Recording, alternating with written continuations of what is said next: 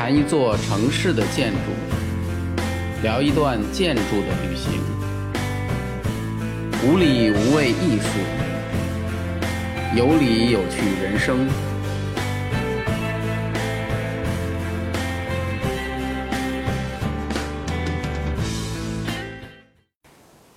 大家好，我是建筑师高强。今天我们来聊一栋北京的建筑，它绝对是建筑界的明星。明星是什么状态？时而星光四射，时而绯闻缠身。它就是北京中央电视台总部大楼，北京人习惯管它叫做大裤衩。说起这个大裤衩，在北京可说是无人不知，无人不晓。它出名的原因呢，不仅仅因为它是一个很奇怪的建筑。大裤衩就是它的一个形象的比喻，还因为它的主人也是鼎鼎大名——中央电视台，在中国绝对的媒体权威，一个新闻联播几代人都在看，啊，当然那个时段呢，原来其实也不让放别的。中央电视台的前身呢，原来是北京电视台，那个是中国的第一座电视台，原来的办公地点呢是在中华世纪坛的南侧，军事博物馆的西侧。办公面积呢，大概有八万平米的这样的一个规模。那栋办公楼呢，其实原来也是非常有名的一栋建筑，曾经是北京的十大建筑之一。啊，后来呢，由于中央电视台发展太快，在两千年前后的时候呢，台里头就决定要开始考虑要扩建。那么，既然考虑要扩建，第一个问题来了，去哪里建呢？当时呢，曾经有过三个备选方案。一个呢是在原地扩建，第二个方案呢是在丰台区的六里桥附近，第三个方案才是现在的这块地。现在这块地呢，原来是北汽摩的一块旧厂用地。北汽摩呢，就是咱们现在来北京打车很多能看到北汽、北汽、北汽的前身。而这块地呢，就在东三环的边儿上。啊，那么对于这三个选择呢，首先原址扩建这个事情，对于央视来说呢。增加不了多少面积，办公条件呢也得不到根本的改善。当时的央视呢，正好是要风得风，要雨得雨的时候，啊，比如当时国家呢直接就规定了，啊，甭管什么亚运会、奥运会、世界杯以及各类开闭幕式，都必须由央视独家直播，啊，更别提什么春晚啊、新闻联播啊这些东西，啊，所以不夸张的说呢，央视是绝对的大财主。啊，那么大财主要换办公地点了啊，还能只盯着自己眼前这块地儿吗？那肯定是不行的。啊，那么六里桥的那个位置呢，实际上在当时它是在北京的西南三环，虽然也是三环，但是这个三环跟东三环可是没办法比。啊，在北京我觉得特别明显，只要地理位置上沾上南这个字，你放心就好不到哪儿去。啊，因为我自己其实就住在北京的南城。啊，我特别佩服北京南城的这个领导，其实守着北京这么好的一个城市的一个资源，但是依然能够把南城建设的几十年如一日，啊，严格保持着和东城、北城、西城数十年的差距，这种把握节奏的能力确实让人不得不服，啊，所以虽然六里桥也是三环，而而且还带了个西字，啊，但是因为它是西南三环，所以差距就是那么大。央视呢，当然也不会选择这里。最后呢，我们再看看央视最终选择的这块地。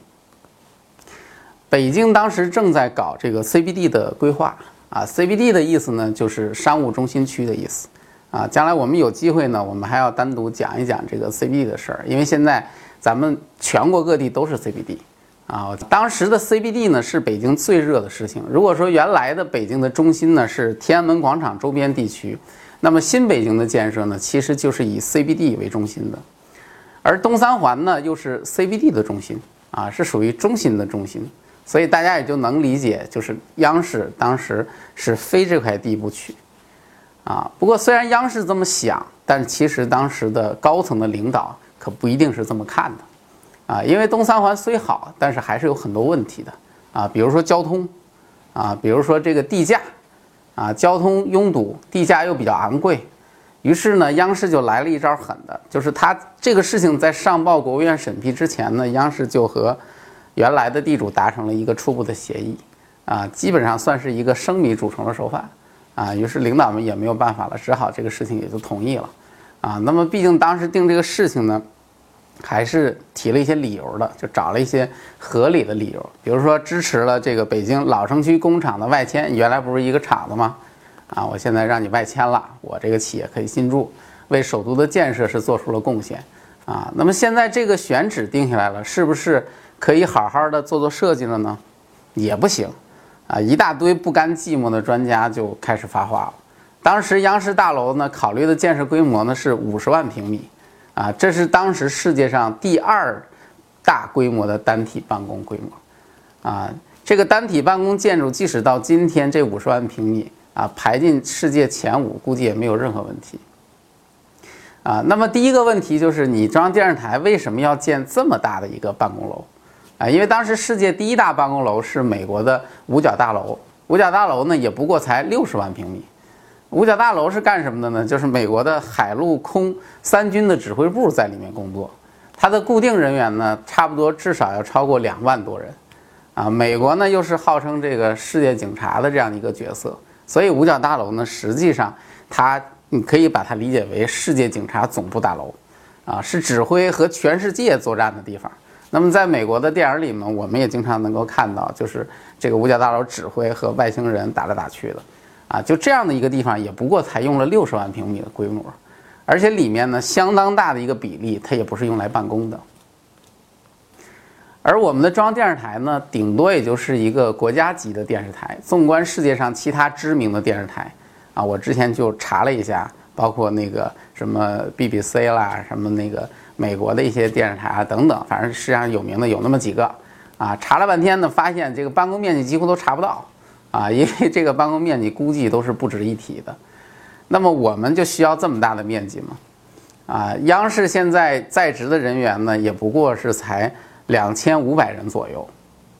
人均的面积要达到两百平米。而我们国家是有规定的，尤其是对这种啊国企的这种单位，啊这个办公的标准最好的一个标准也不过人均才二十六到三十平米，啊那么整个这个面积实际上是大了将近十倍，那么怎么办呢？就是这样子的话怎么去消化它这个面积呢？于是央视就提出了它的一个发展规划，啊央视就是说了，哎呀我这个我不仅是高富帅，而且我还是一个有内涵的高富帅。所以呢，我打算从现在的四十二个频道，将来要发展成两百多个频道，上万人的规模，啊，那么央视把这些都写了出来，弄成了一本任务书，用来指导设计，啊，那么同时呢，也用来堵一堵有些人的嘴，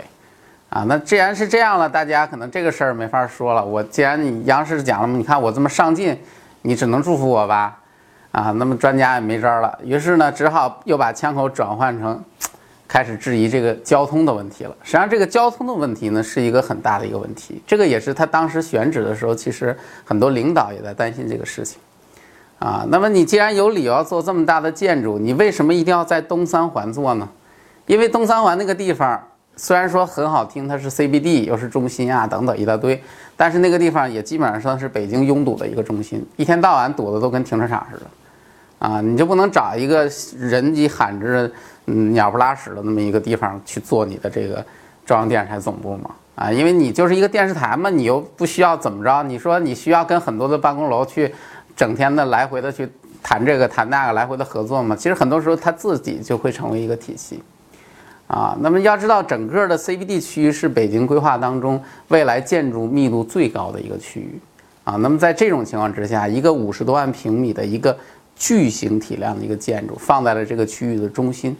啊，无论是在交通压力还是在人群密度上，恐怕对城市来说都是一个非常巨大的挑战。而且央视大楼呢是紧邻东三环的，常规情况下，像北京的东三环这种道路是不允许建筑直接在上面开出入口的，啊，因为这个道路级别太高了。你想，我如果直接在上面开出入口，那好家伙，那那车不是一直堵到几公里以外去了？啊，所以等于央视大楼的出入口只有三个面可以使用，啊，那么在这种情况之下，一旦央视大楼的入口车太多了，可能就会影响到三环的交通，因为它离三环主路太近了，那么这个事情可能就会很糟糕，啊，于是政府就组织了一场关于这个央视大楼的一个交通的论证会，啊，这个大家一起想办法帮助央视解决困难，啊，那么像这种开会的时候呢，其实很多时候我们。我们已经不是在论证这个地方是不是要要不要建这个项目，这个项目是不是要换地方建，这个不是论证这个事情的，而是我们一大堆人一定要想办法让这个事情变成一个现实。所以在这种情况之下，那这种这种论证一定是通过的，啊，那么通过之后呢，对外公布了通过的几个理由。第一个理由呢，就是可以通过扩大交通分析的范围来解决。这个什么概念呢？原来研究的一个交通的一个论证的一个范围呢是三点九九平方公里，要把它扩大到八十二平方公里，啊，通过城市区域的整体交通改善来解决局部交通瓶颈的问题，啊，说实话，这个理由啊，实在是我觉得实在是太牵强了。每一个项目的交通问题，理论上说，不是都可以依赖城市的大环境的交通改善来解决吗？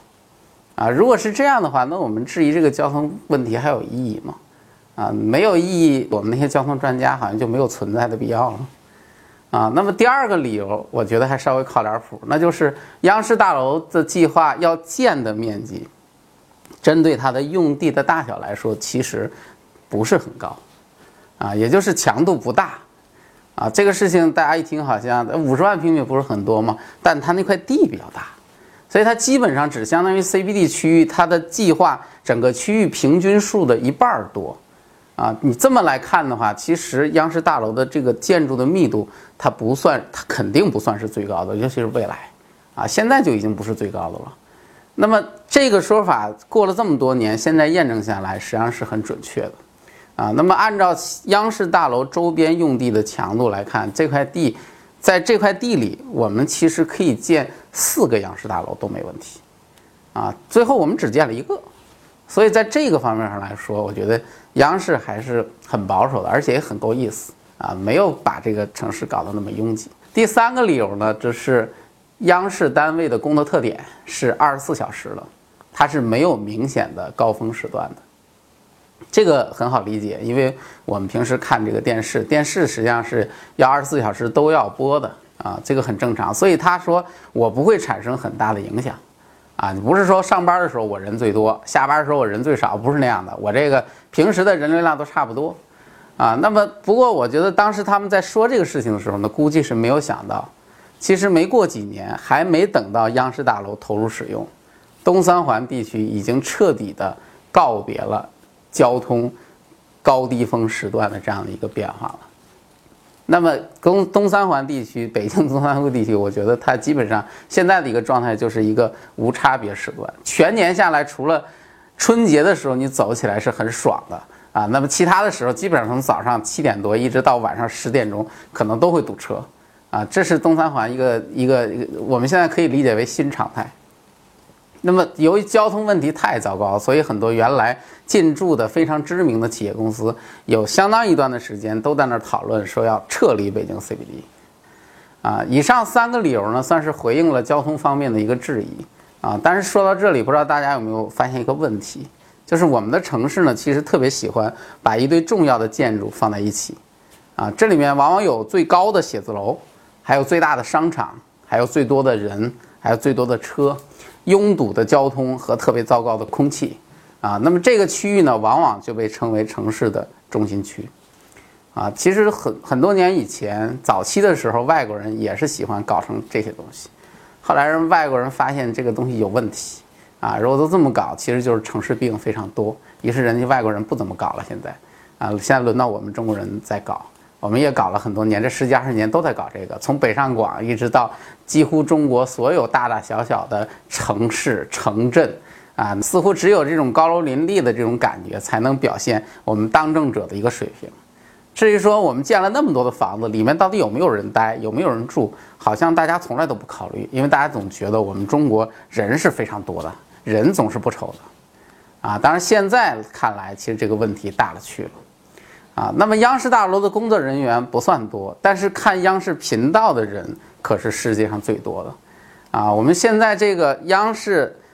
这个高富帅有了，已经确定好，我们要建一个最大规模，在一个最好的位置去建一个办公楼，现在就差一个白富美的方案了。啊，那么这个方案在哪里呢？神级的方案，所以说神级一样的。突然间传出有一个塔楼倒了，啊，那么我们的高富帅完全出乎大家的预料，太低俗了，啊，就是所谓的色情。